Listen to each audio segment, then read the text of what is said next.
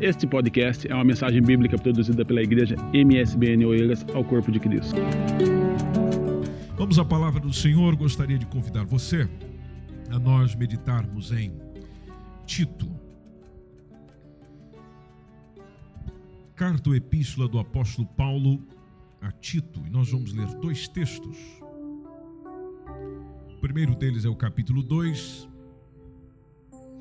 entre o verso 11 a 14, e depois nós vamos ler o capítulo 3, entre o verso 4 e 6.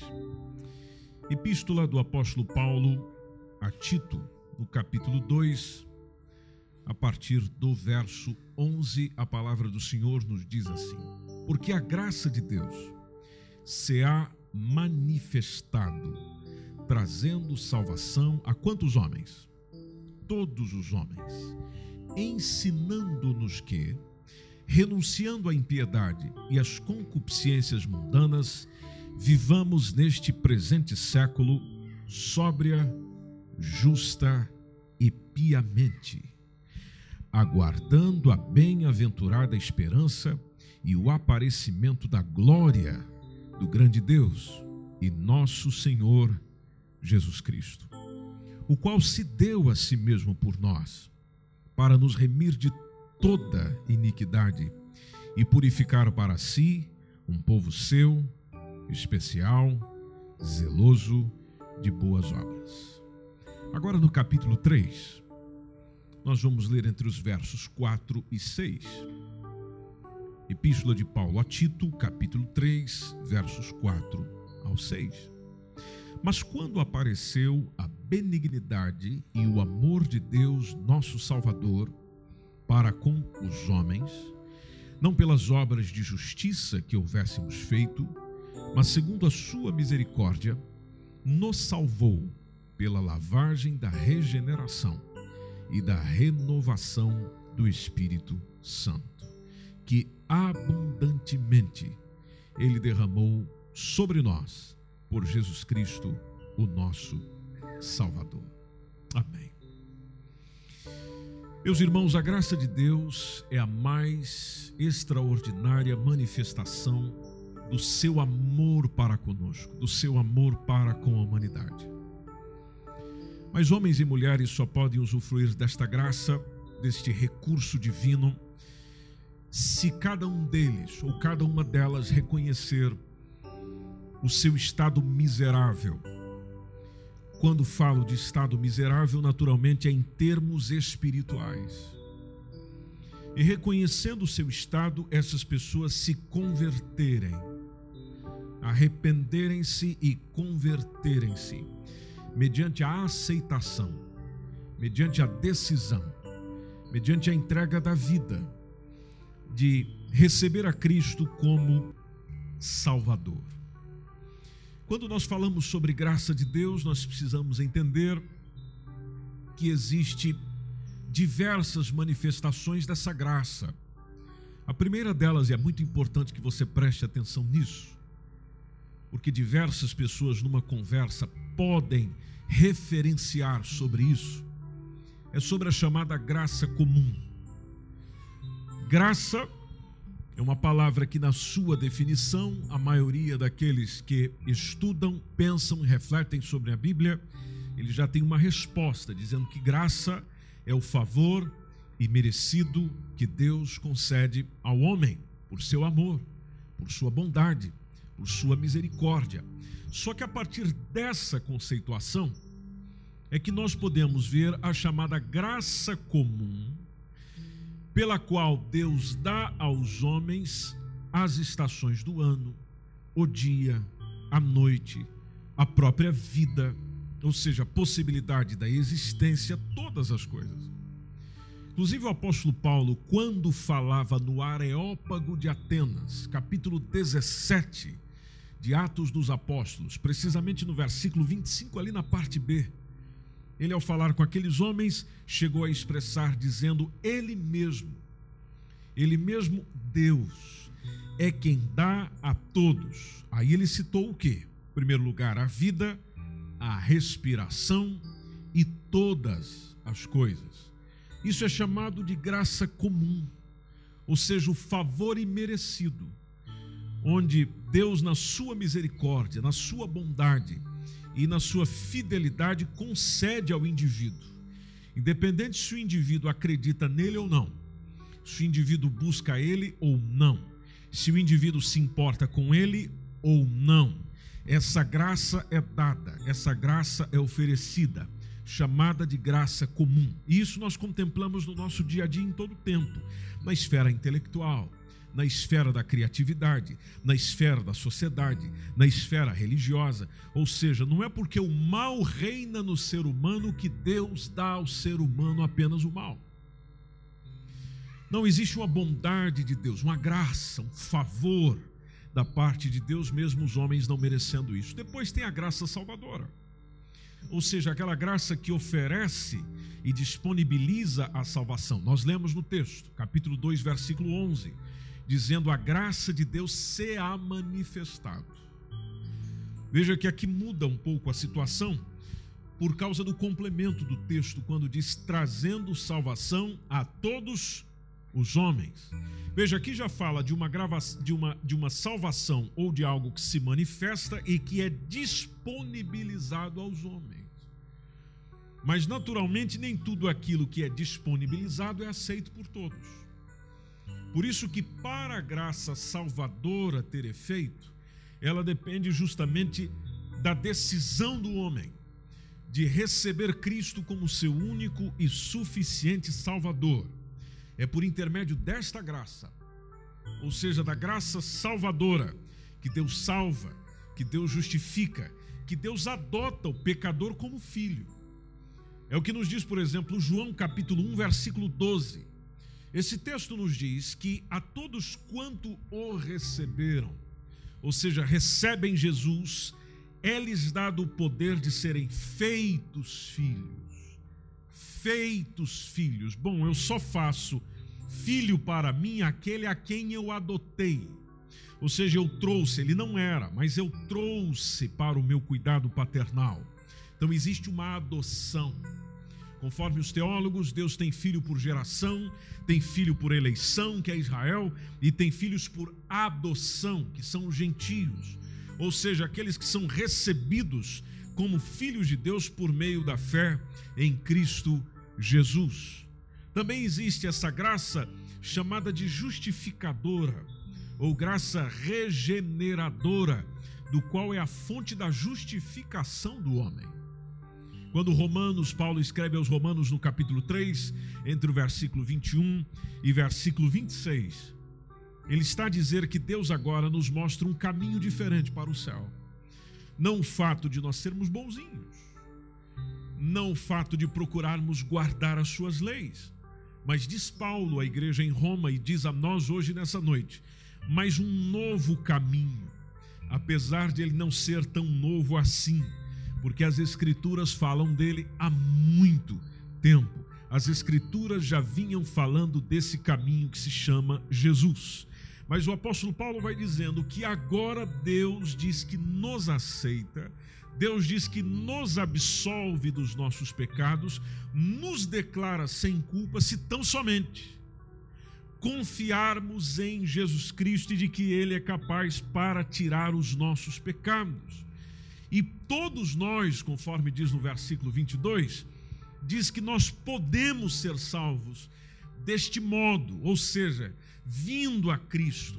Não importa quem eu sou, não importa quem eu fui, não importa quem eu tenha sido, o que importa é a minha decisão, porque todos pecaram, conforme diz o 3 e 23, todos pecaram, todos fracassaram, ou seja, todos falharam.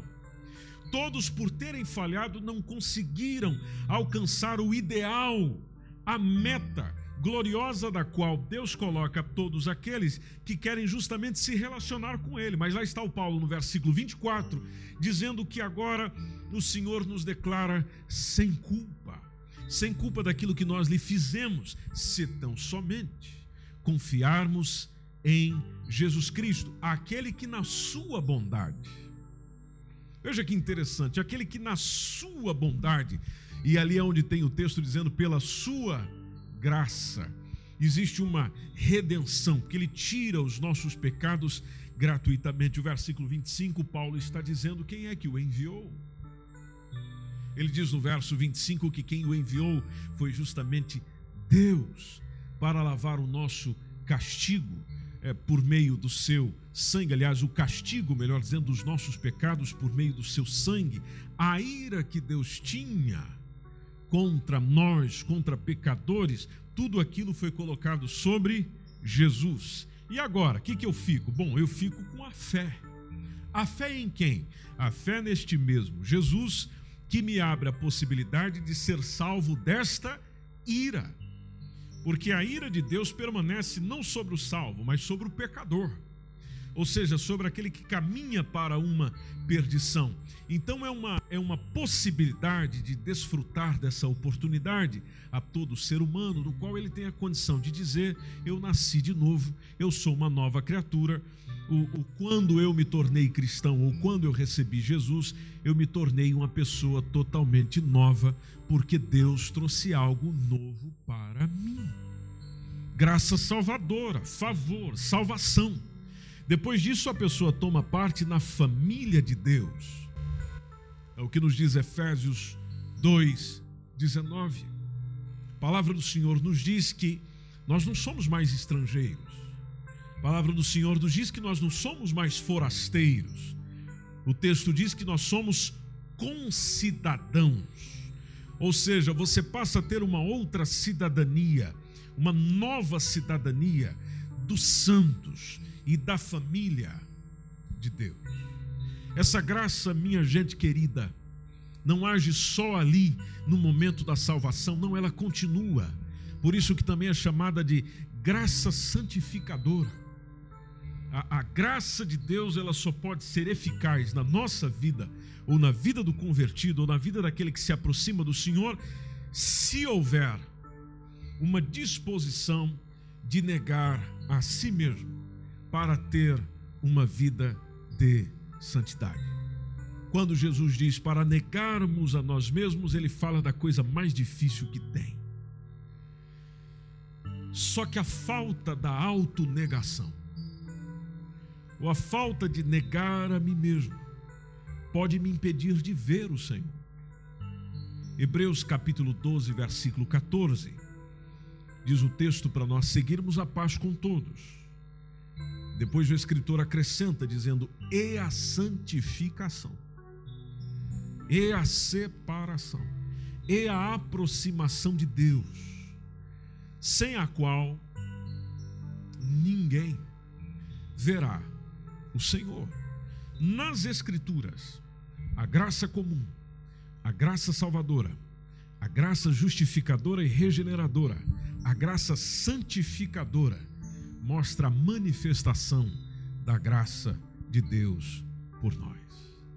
No capítulo 2, a partir do versículo 11, relembrando o que a gente leu, está a palavra de Deus nos dizendo que a graça de Deus se há manifestado, trazendo salvação. Trazendo salvação.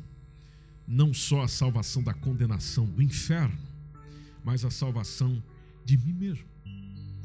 E se você observar no versículo 12, está o apóstolo Paulo dizendo que isso nos ensina ensinando-nos que, renunciando, olha a referência renúncia, seja, renunciando à impiedade, renunciando às concupiscências, os desejos mundanos, nós vivamos neste presente século, em pleno 2018, caminhando para 2019, de uma maneira sóbria, de uma maneira justa e de uma maneira piedosa.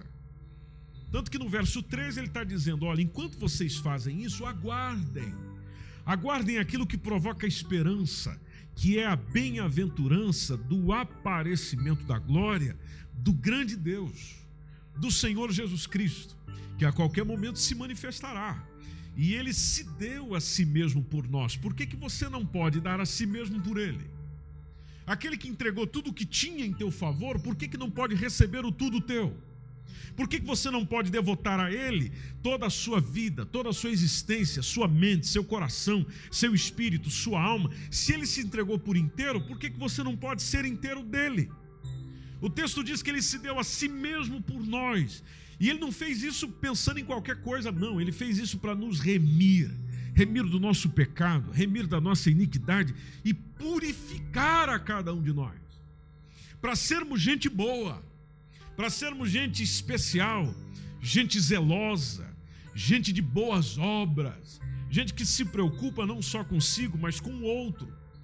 Por isso que no capítulo seguinte, que é o capítulo 3, se a gente tomar desde o versículo 1, o, o, o apóstolo Paulo está dizendo: olha, o Tito, ensina o pessoal, admoesta o pessoal, passa para eles que existem algumas alguns comportamentos, algumas medidas de ação que eles têm que ter. Tem que ter por quê? Porque isso reflete o caráter de Deus neles. Em primeiro lugar, conforme diz o capítulo 3, versículo 1, é que eles se sujeitem aos principados, a potestades. E eu sei que às vezes esse texto pode fazer uma confusão às vezes, quando fala de principados e potestades, a gente lembra da referência do apóstolo Paulo em outro momento, do qual existe uma associação a forças malignas. E aí a gente lê esse texto e fica, mas pera lá, o texto está dizendo para eu é, é, me sujeitar a principados, a potestades. Não, aqui tem a ver com autoridade. O texto diz que lhes obedeçam, que estejam preparados para toda boa obra. Só esse toda boa obra já dispensa o maligno, porque o maligno não tem nada de bom para a gente. Versículo 2 está dizendo: eles não podem infamar ninguém. Não infamem ninguém. Não sejam contenciosos. Sejam modestos. Sejam pessoas que mostram mansidão para com todos os homens. O cristão sincero, meus irmãos e minhas irmãs, e você que acompanha essa mensagem pela internet, precisamos lembrar de que o cristão sincero, o cristão verdadeiro, ele não tem problema com obediência. Ele não tem dificuldade em obedecer, obedecer governante, obedecer autoridade constituída, desde que, naturalmente, elas não estejam desrespeitando a lei de Deus. Até porque, pelo ensino do nosso Salvador, Jesus mandou dar a César o que é de César e aqui tem a ver com as obrigações como cidadão comum, e a Deus o que é de Deus, aqui tem a ver com a minha cidadania celestial. Ou seja, a cada um eu dou o devido. Sobre esse relacionamento do cristão que está no versículo 2, aqui tem quatro comportamentos. Observe na sua Bíblia, tem quatro comportamentos que são éticos. E é exigido do cristão, não é opção para o cristão, é exigência. Em primeiro lugar, está dizendo para nós não infamarmos a ninguém. É, é, é pecado muito grave caluniar alguém, seja na igreja, seja fora da igreja. Inclusive, isso pela justiça pode dar sanção judicial.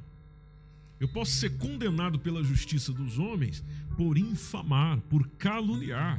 Agora eu te pergunto: imagine na justiça divina. Normalmente a, a, a infâmia ela é ditada com a intenção de prejudicar o outro, o comentário para prejudicar o outro. Agora, o cristão é chamado a ter o fruto do Espírito, e dentro do fruto do Espírito está a benignidade. E benignidade é a qualidade de quem só faz o bem. Ele está comprometido com o bem, ele está comprometido com aquilo que é bom. Deixa eu te citar um exemplo bíblico. Você conhece, nós estamos no período de voltarmos nessa história do nascimento de Jesus. Como você bem sabe, Jesus foi formado no ventre de Maria de uma forma sobrenatural, não houve a participação de José. Mas quando chegou ao ouvido de José, Maria, ou a sua esposa está grávida, interessante quando a gente lê Mateus 1 e 19, que o José, seu marido, como era justo, como era justo, porque se ele não for justo, ele não tinha se preocupado com isso, e a não querendo fazer o quê? Infamar. Olha lá, não querendo infamar, não querendo prejudicar Maria, mesmo sendo um negócio que ele não compreendia muito bem. É a primeira vez que a gente vê uma mulher ficar grávida do Espírito Santo. Veja, ele mesmo não entendendo, mesmo não percebendo, mas por ser justo, o que ele colocou no seu coração é: eu vou deixá-la secretamente, porque eu não quero infamá-la, eu não quero caluniá-la, eu não quero prejudicá-la. Veja, isso é que é louvável, isso é que é um comportamento de um cristão. Por isso que o texto diz não ser contencioso, contendas. Contendas nas igrejas geralmente têm resultados muito prejudiciais. Infelizmente, nós vemos pessoas contendendo uns com os outros por causa de interesses políticos, por causa de interesses pessoais. E, nós sabemos, conforme a palavra de Deus, de que isso não agrada ao próprio Deus. 2 Timóteo capítulo 2, versículo 24, deixa bem claro logo no início, dizendo que ao servo do Senhor não convém contender, não convém provocar briga, não convém ficar discutindo. Por isso que o texto que nós lemos de Tito, capítulo 3, está dizendo para ser modesto. Seja modesto. A, a, modéstia deve ser evidente na vida de homens, na vida de mulheres cristãs. E, e, e, e quem é o modesto? Bom, o modesto é aquele que não possui nem demonstra uma vaidade em relação a si mesmo as suas próprias conquistas, ou seja, ele não se porta com luxo, com ostentação. É uma simplicidade conforme Jesus exortou no Evangelho. E a simplicidade que Jesus exortou no Evangelho, Mateus capítulo 10, versículo 16, é dizendo: gente, eu estou enviando vocês como ovelhas no meio de que tipo de animal? De lobo. Portanto, sede prudentes. Palavra de Jesus para nós. Sede prudentes. Aí ele deu exemplos. Prudentes como as serpentes. Prudência tem a ver com precaução, com sensatez, com ser cauteloso. A serpente não sai atacando o que dá na cabeça dela. Não, é sempre com muita cautela. Ou seja, vai haver na vida do verdadeiro discípulo de Jesus cautela, precaução, sensatez, não decide por emoção, não fala por emoção, não toma decisão por emoção, nem por impulso. É uma pessoa cautelosa. Nós precisamos aprender isso. Prudência. Outra coisa que Jesus falou no texto: prudentes como as serpentes e simples, conforme diz na Almeida Revista e Corrigida. Simples, que é uma, uma variação do simples. É, como as bombas. Ou seja, que não é complicado, que é fácil, que é inofensivo. Por isso que o apóstolo Paulo disse para mostrar mansidão para com todos os homens.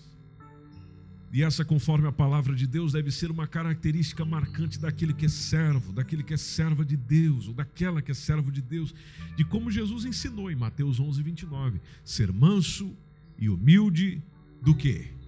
de coração. Veja que Jesus nos ensina, meus irmãos e irmãs, a sermos mansos e humildes de coração. Não tem a ver com aparência. Não tem a ver com eu chegar diante de vocês e expressar e anunciar e propagar a minha humildade. Não. O que Jesus ensina tem a ver com ser manso e humilde de coração. Para estes, além de não ser interessante nenhuma contenda, ele é manso para com todos. Assim como diz a palavra de Deus em 2 Timóteo capítulo 2, versículo 24, na parte B, onde a palavra de Deus nos diz que nós devemos ser manso para com todos, apto para ensinar, porque a nossa mansidão também ensina. E ainda no finalzinho do texto diz algo complicado, mas não deixa de ser bíblico, que é ser sofredor nós temos que aprender a sofrer. Por isso que Jesus disse que no mundo nós teremos aflições. Tem de bom ânimo, eu venci o mundo. Ou seja, eu aprendi, ou aliás, eu mostrei que é possível superar as aflições. Se você observar em Tito capítulo 3, só que continuarmos na leitura, porém agora no versículo 3 o apóstolo Paulo, nessa carta pastoral que escreve a este nosso irmão, ele volta um pouquinho no passado. Tito 3 e 3 diz: Nós éramos. Nós éramos num outro tempo insensatos, desobedientes, extraviados, servindo a várias concupiscências e deleites, vivendo em malícia e inveja, odiosos, odiando-nos uns aos outros. Nós éramos assim, diz Paulo. Verso 4. Mas quando apareceu, olha que texto maravilhoso. Mas quando apareceu a benignidade e a caridade, o amor de Deus, nosso Salvador, para com os homens, e aí ele lembra, não pelas nossas obras de justiça que houvéssemos feito, mas tudo isso veio, essa benignidade veio, esse amor veio, essa caridade veio, segundo a sua misericórdia. Então o que, que ele fez com a gente? Nos salvou. Nos salvou. Nos salvou pela lavagem da regeneração. Regeneração é nova vida. Ou seja, me vestiu com uma nova vida. E ainda da renovação do Espírito Santo, ou seja, coloca o seu Espírito Santo em mim. Isso que a gente acaba de ver, nós percebemos aqueles que vivem segundo a carne. E ele fala da primeira característica que está no texto: nós éramos insensatos. Insensatez tem a ver com essa velha vida, essa vida de loucura, essa vida de imprudência, essa vida de leviandade, de incoerência, que está levando muita gente para a perdição eterna. Jesus contou sobre a parábola das dez virgens, está lá em Mateus 25, entre o verso 1 a 13. E no texto, Jesus chama a atenção para cinco loucas ou insensatas que não se preveniram com o azeite para esperar o noivo. Jesus, em outro momento, está em Mateus 7, 26, fala do homem insensato. O homem insensato, você lembra desse texto. Jesus chama de homem sensato aquele que constrói ou edifica sua casa sobre a areia. Bom, a consequência, o resultado é desastre. O desastre torna-se inevitável. E tudo isso é fruto da desobediência, como diz o apóstolo Paulo. Porque após a insensatez, ele dizendo nós éramos insensatos, nós também éramos desobedientes. E a desobediência, só para refrescar nossa memória, desobediência foi o primeiro pecado cometido pelo homem. O apóstolo Paulo lembrou disso quando escreveu à igreja em Roma, no capítulo 5, verso 19, quando ele diz: Olha, pessoal, pela desobediência. Foi pela desobediência, lembrem-se lá. Foi pela desobediência de um só homem que muitos foram feitos pecadores. Aí ele nos aviva também, dizendo: Mas assim, pela obediência. Não esqueçam dos benefícios de obedecer. Pela obediência de um, muitos serão feitos o quê? Justos. Feitos justos. Então, desde a, a, a se a gente for colocar aqui uma mãe para todos os pecados, a mãe para todos os pecados é a desobediência. Porque tudo começou com ela. E, e, o apóstolo Paulo ainda citou isso na carta aos Romanos, precisamente no capítulo 11, versículo 30, quando ele fala de todos, aliás, das pessoas ou das pessoas às quais liam essa carta, dizendo: Vós antigamente fostes desobedientes a Deus. Mas Deus é tão bom, Deus é tão maravilhoso, que vocês alcançaram misericórdia pela desobediência dos outros. No contexto, ele está mostrando a desobediência de Israel, do qual trouxe benefícios para aqueles que não são ou não eram povo de Israel, os gentios. Tanto que, biblicamente, quando você vai no Novo Testamento, vais encontrar essa citação várias vezes: os pecadores sendo chamados de filhos da desobediência filhos da desobediência. Bom, se a desobediência tem filhos, então ela é a mãe de todos os demais pecados, porque tudo começou nisso. Outra palavrinha que Paulo utilizou no texto é dizendo extraviados. Éramos extraviados. Tem muito a ver com aquilo que o Marco já disse aqui hoje, porque sem Deus, sem a salvação em Cristo, o homem é um perdido, a mulher é perdida, é uma ovelha sem pastor. E uma situação difícil e por vezes desesperadora é ver alguém perdido. Se você já esteve perdido aqui em algum lugar, você sabe do que eu estou falando. É terrível. Jesus, quando olhava para as pessoas, via cada uma delas perdida. Tanto que, certa vez, ele falou da parábola do filho pródigo, que toma uma decisão, colhe os frutos dessa decisão mas a outra decisão dele é que foi mais sábia, que é a decisão de retornar. Retornar humilhado para a casa do pai, onde ele foi recebido o quê? Com chicotada? Não, foi recebido com amor, foi recebido com misericórdia. Éramos extraviados. Éramos perdidos. O Senhor nos chamou e nós fomos para Ele, porque Ele tem direção para cada um de nós. O apóstolo Paulo disse: Olha, nós servíamos a várias, várias concupiscências, aos nossos desejos, aos nossos deleites. Talvez na sua Bíblia tenha uma outra, uma outra tradução que fala de paixões, prazeres que vão dominando a vida do homem sem Deus. Essas paixões, esses prazeres, esses desejos vão nos impedindo que a gente se converta verdadeiramente. Muitas pessoas estão sendo sufocadas por aquilo que Jesus disse em Lucas 8,14, pelos espinhos da vida. O que é o espinhos da vida, segundo Jesus, na parábola do semeador? Segundo o texto, são as riquezas, são os deleites, são os prazeres da vida. Isso vai sufocando. Lá no texto que a gente leu, o apóstolo Paulo falou: Olha, nós vivíamos em malícia. Nós vivíamos na inveja. Malícia é sinônimo de maldade, de perversidade, de malignidade, que naturalmente, pela palavra de Deus, não deve fazer parte da vida cristã.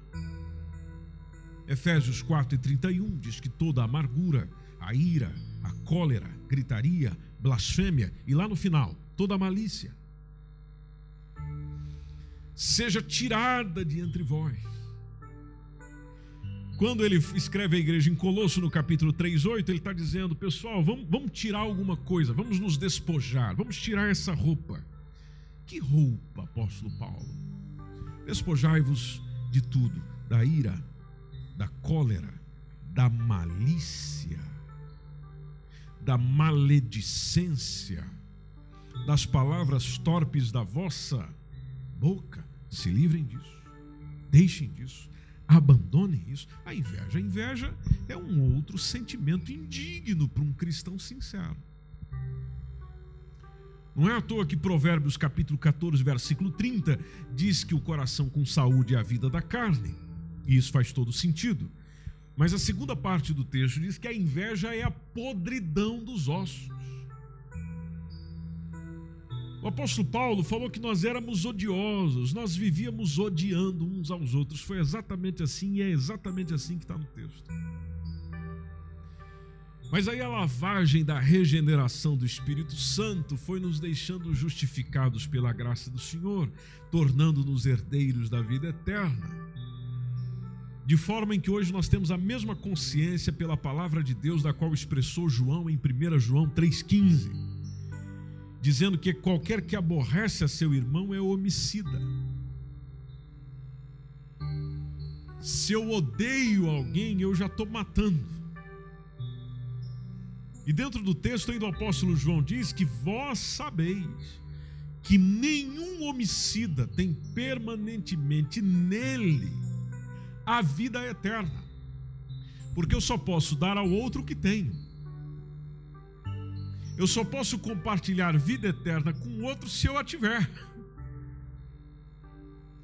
Eu só posso expressar vida eterna para o outro se aquilo realmente habitar em mim, se não é morte.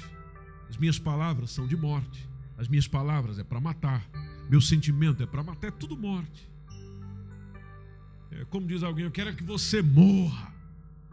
E realmente existem pessoas assim, conversam com a gente, que expressam o seu sentimento para a gente, mas lá está nós, olhando para a palavra de Deus, lembrando que dentro do Antigo Testamento o homicida era aquele que fez algum objeto perigoso ou que realmente matou alguém com algum objeto perigoso. Já no Evangelho da Graça de Deus, não. O homicida é quem no coração já começa dentro. Quem no coração odeia o seu irmão, essa pessoa é um assassino. Aí o apóstolo Paulo está dizendo para o Tito: nós éramos exatamente assim. Por isso que depois dessa observação do seu passado, lá no capítulo 3, versículo 8 de Tito, ele diz: Olha, Tito, fiel é a palavra. E é isso que eu quero, Tito, que você afirme para aqueles que creem em Deus, que eles procurem fazer o quê? Aplicar-se às boas obras. Por que, Tito? Estas coisas são boas. As boas obras são proveitosas e proveitosas aos homens. Prática das boas obras. Praticar boas obras faz parte do dia a dia do servo, da serva de Deus, do filho de Deus. Porque, como diz Efésios capítulo 2, versículo 10, nós fomos feitos, somos feitura sua, conforme diz na Almeida Revista e Corrigida, criados em Cristo Jesus, para as boas obras. Para as boas obras. O que não é algo novo, é algo que Deus preparou para que nós andássemos nela. Ou seja, quem está em Cristo vai tendo prazer em praticar aquilo que é bom e que é agradável ao seu próximo e a Deus. Quem está em Cristo. Agora, você não vai ouvir sempre isso da boca de todos. Eu lembro você, e aqui nós vamos caminhando para a conclusão da nossa reflexão, de que existem aquilo que a Bíblia chama de hereges tem gente que quer conversar demais, discutir demais contra os princípios bíblicos. Tanto que, se você olhar no capítulo 3, versículo 9, o apóstolo Paulo disse assim a Tito: Não fique entrando em questões loucas, genealogias, contendas, debates acerca da lei, porque são coisas inúteis. São coisas vãs, são coisas vazias. Por que você fica perdendo tempo com isso? E existindo essas pessoas aí, Tito, e é como se ele estivesse escrevendo para MSBN Oeiras hoje, existindo essas pessoas entre vós, igreja em Oeiras, depois de uma, depois de outra admoestação, evita. Conversa uma vez, conversa a segunda vez, não mudou.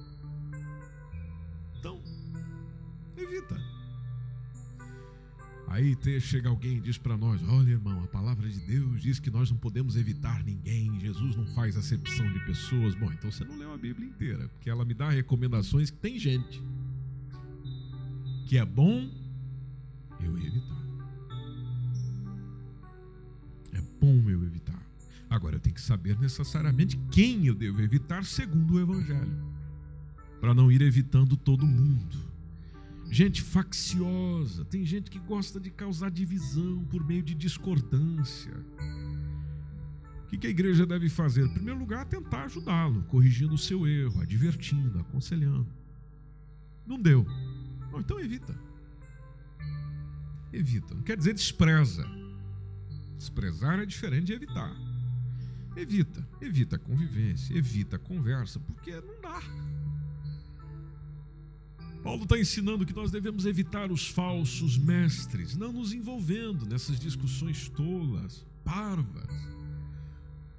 E deixe-me fazer um, um, um acréscimo nesse comentário. Às vezes nós acabamos, às vezes acabamos discutindo, dando uma atenção demasiada aos ensinos que são contrários à palavra de Deus e, e não nos concentramos naquilo que é bom,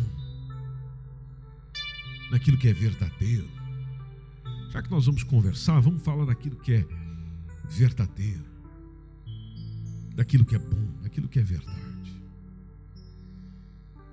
Então, meus irmãos, um dia nós estávamos mortos em nossos delitos, mortos em nossos pecados, separados de Deus, em completa iniquidade só aguardando o justo julgamento de juízo de Deus para nós.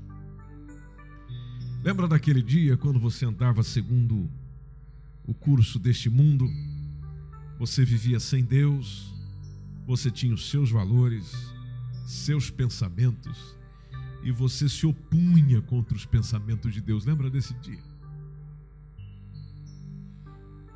Você também era tão ruim quanto Paulo disse para Tito quem ele era filho da desobediência, que operando em nós, na nossa carne, ia guiando a nossa mente. Quem guiava a nossa mente há tempos atrás não era o Espírito de Deus, era outro Espírito. Você lembra disso? Lembra daquele dia que você, ou daquele tempo que você só preocupava-se em satisfazer os desejos da sua carne? Você corria atrás de coisas para atender às ilusões ou às pulsões da carne. Havia um vazio na sua alma.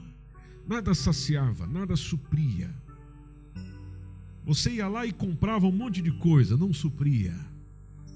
Você saía com um monte de mulheres, não supria. Você rolava com um monte de, homens, não dava certo. A felicidade era na hora do prazer Acabando o prazer, acabou a felicidade. Veja que ilusão. Quanto tempo você teve nisso? Quanto tempo você caminhou nisso? Plenamente iludido, filho da ira. Aí você fica a pensar: pois é, é, eu era assim. É, eu vivi assim.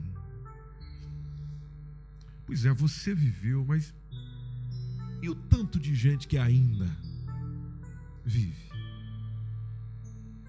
E o tanto de gente que ainda está assim, nessa mesma condição, nessa mesma cegueira. A boa notícia, e a gente precisa anunciar essa boa notícia, e, e aqui eu faço isso com a citação de um texto, que está em Efésios capítulo 2, entre o verso 4 e o verso 7, onde a palavra de Deus nos diz assim: Deus que é riquíssimo em misericórdia, pelo seu muito amor com que nos amou. Vai pensando um pouquinho comigo no texto aí. Eu sei que você está caindo de sono, mas daqui a pouco você vai para casa, coloca o seu pijama e dorme gostoso a noite inteira. Segura um pouquinho aí, vai, vai, vai só meditando comigo nisso. Deixa, deixa o Espírito Santo ir enchendo a tua alma e o teu espírito, já que o corpo está vazio, pedindo um hambúrguer bem gostoso. Mas daqui a pouco você trata disso. Veja, veja o que diz o texto. É, pelo com seu muito amor com que nos amou, estando nós ainda mortos em nossas ofensas, o que, que ele fez com a gente? Nos vivificou, nos trouxe vida juntamente com Cristo. Pela graça sois salvos. Pela graça sois salvos pela graça sois salvos. E Ele ainda nos ressuscitou, juntamente com Ele, nos fez assentar nos lugares celestiais em Cristo Jesus, para mostrar nos séculos que estão por vir ou nos séculos vindouros as abundâncias, riquezas, as abundantes, melhor dizendo, riquezas do que? da sua graça. Abundantes riquezas da sua graça, pela sua benignidade para com quem? Conosco, para comigo. Demonstrado isso em qual pessoa? Na pessoa de Jesus Cristo.